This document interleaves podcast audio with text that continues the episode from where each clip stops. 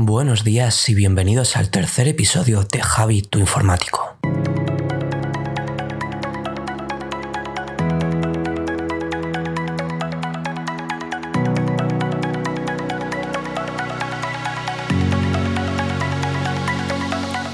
Javi, tu informático, el primer podcast semanal que combina software y hardware.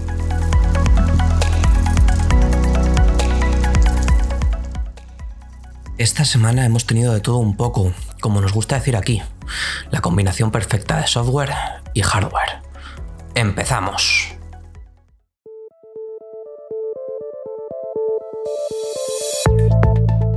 La Nvidia GeForce RTX 3050 sale a la venta y ya conocemos los precios.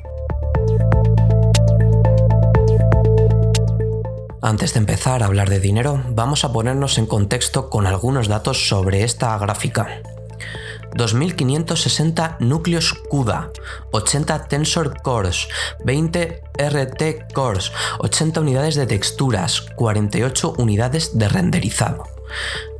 Con estos datos y viendo al precio al que salió la 6500 XT de AMD, ya podemos imaginar que precisamente barata no va a ser. Y estamos en lo cierto. La RTX 3050 ha llegado a España a un precio que ronda los 300 euros.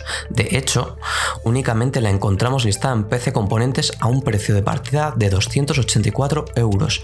Se trata concretamente del modelo de Zotac, pero solo podremos verlo desde Google.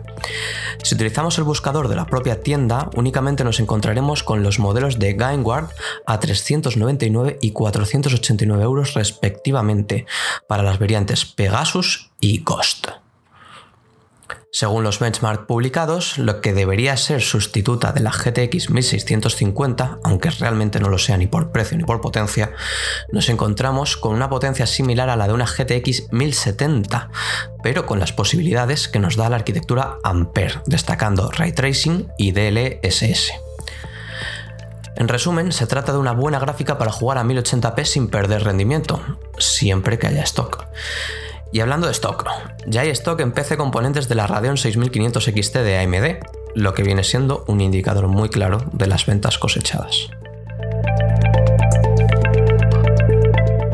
Windows 11 incorporará nuevas funciones en su actualización de febrero. Si algo se ha criticado fuertemente tras el lanzamiento de Windows 11 han sido las características eliminadas de Windows 10. Entre ellas destaca la posibilidad de ver el reloj en los monitores secundarios, arrastrar y soltar ficheros a la barra de tareas y ese pequeño widget que nos muestra las noticias y el tiempo. Pues bien, parece que esas tres cositas estarán solucionadas con la actualización de febrero. Sin embargo, no solo se va a quedar ahí, sino que también llegará la posibilidad de ejecutar aplicaciones Android de la Amazon App Store sobre Windows 11. Y salvo cambio de última hora, esto abre la puerta a hacer sideload de cualquier aplicación Android sobre el sistema. Pero la cosa no queda ahí. Esa actualización confirma la muerte de Groove Music y su reemplazo por el nuevo Media Player. Y el gran cambio llega en el blog de notas, que ha pasado por chapa de pintura después de más de 20 años y ahora contará con tema oscuro. Por último, como pequeño detalle, cuando hagamos llamadas por Teams aparecerá un botón en las ventanas en esta pequeña miniatura que aparece al pasar el ratón por la barra de tareas para poder compartirlas dentro de la presentación a golpe de clic. Microsoft logra un trimestre récord gracias a la no era post-PC. La empresa liderada por Satya Nadella ha publicado sus resultados trimestrales, que confirman lo que veníamos diciendo aquí desde el primer programa. No existe la era post-PC. La compañía ingresó 51.700 millones de dólares, obteniendo un beneficio de 18.800 millones de dólares. En otras palabras, Microsoft ha obtenido un beneficio del valor de un cuarto de Activision, y recordemos que se trata de un resultado trimestral. Como no podía ser de otra manera, Azure sigue siendo el gran motor de la compañía. La nube de Microsoft experimentó un crecimiento del 32% respecto al mismo periodo del año anterior. Sin embargo, vamos a centrarnos en los resultados referentes a More Personal Computing, que engloba Windows, Surface, Xbox y Bing. Las ventas OEM de Windows crecieron un 25%, alcanzando la cifra de 1.400 millones de dispositivos con Windows 10 y Windows 11. Además, la venta de licencias comerciales creció un 13%. Por su parte, Surface creció un 8% a pesar de que Microsoft esperaba un pequeño retroceso debido a los problemas de desabastecimiento de chips. Además, Xbox creció un 10% y la sorpresa llega por el lado de Bing, y es que la división de publicidad, noticias y búsqueda creció un 32%. Finalmente sí que podemos confirmar que entramos en la era del software como servicio, y es que Microsoft 365 creció un 14% hasta alcanzar los 56 millones de suscriptores. se confirma que las criptomonedas se han convertido en la nueva marihuana. Suena a noticia del mundo today, pero es 100% real. Hay varias cosas en común entre cultivar marihuana y minar criptomonedas. Ambas actividades consumen cantidades ingentes de energía, requieren de una temperatura idónea y hay que mantener una buena refrigeración. Estos tres pequeños detalles son los que llevaron agentes de la Policía Nacional hasta movilizarse a unas caballerizas en Santiponce, Sevilla. Los agentes comenzaron la investigación pensando que se trataba de un cultivo de marihuana, pero finalmente se encontraron con una granja de minado. Allí encontraron 22 equipos informáticos por valor de 50.000 euros. Según informa la Policía Nacional en un comunicado, se calcula que el grupo podría obtener un beneficio de 3.500 euros al mes. Por supuesto, habían enganchado la electricidad de forma ilegal, llegando a defraudar hasta 2.000 euros mensuales. El que 22 equipos informáticos únicamente pudiesen obtener 1.500 euros mensuales de beneficio si hubiesen pagado a la eléctrica es un indicador del mal momento que vive esta industria, por llamarlo de alguna manera. Y es que la caída del Bitcoin, el precio de las gráficas y la volatilidad del mercado eléctrico han creado la tormenta perfecta para restar atractivo a esta actividad. El Tribunal General de la Unión Europea anula una multa de 1.060 millones de euros a Intel. Se trata de una multa que tenían que pagar a AMD por prácticas anticompetitivas en 2009. Fue entre 2002 y 2007 cuando Intel concedía descuentos a cuatro fabricantes a cambio de exclusividad. Estos cuatro fabricantes fueron HP, Dell, Lenovo y NEC, por aquel entonces conocida como Packard Bell en Europa.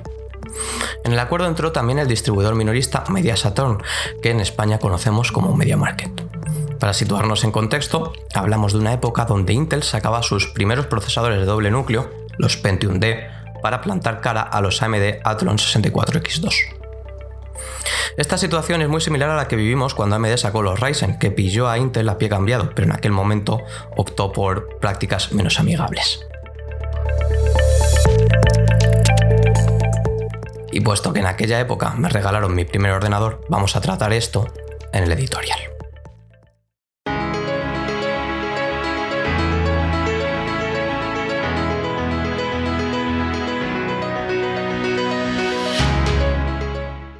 Mi primer ordenador llegaba como regalo por la comunión, algo muy típico en España. Corría el año 2006 y entraba de la mano en mi padre en Media Market. La verdad es que no recuerdo ver ningún equipo de AMD. Y de allí salimos con un flamante Packard Bell con su procesador Intel Pentium D 820. Nadie podía pensar que dos Pentium 4 pegaditos, uno al lado del otro, podrían funcionar mal. Sin embargo, la realidad del momento era que aunque no era una mala CPU, los Athlon 64 rendían mejor y sobre todo no te servían para calentar la casa. Aquel equipo calentaba toda la habitación en invierno. Pero volvamos a lo importante, los procesadores de AMD eran mejores, pero Intel era líder del mercado. De hecho, se aseguró su continuidad como líder mediante descuentos a fabricantes y distribuidores que cubrían la mayor parte del mercado. No cabe duda de que eso es una práctica monopolística y anticompetitiva. De hecho, si vemos la sentencia del Tribunal de Justicia de la Unión Europea, anulan a Intel la multa por un tecnicismo, básicamente porque la comisión no recabó los suficientes datos para probar ese abuso de la posición dominante. Vamos, que no es que no lo hiciesen, es que la Comisión Europea no aportó los documentos que debía. Y por cierto, puede que ahora mismo veamos tantos ordenadores Intel como AMD en las grandes superficies, pero Intel sigue haciendo esto mismo con los fabricantes. No de una forma tan descarada, pero es lo que podemos ver con el programa Intel Evo. Básicamente con esto lo que hacen es ofrecer al fabricante un diseño completo plagado de componentes de Intel.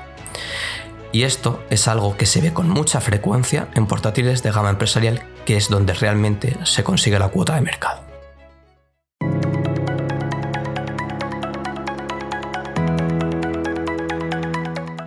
Y hasta aquí el capítulo de hoy. Nos escuchamos la semana que viene en Spotify, Apple Music y Google Podcast. Muchas gracias.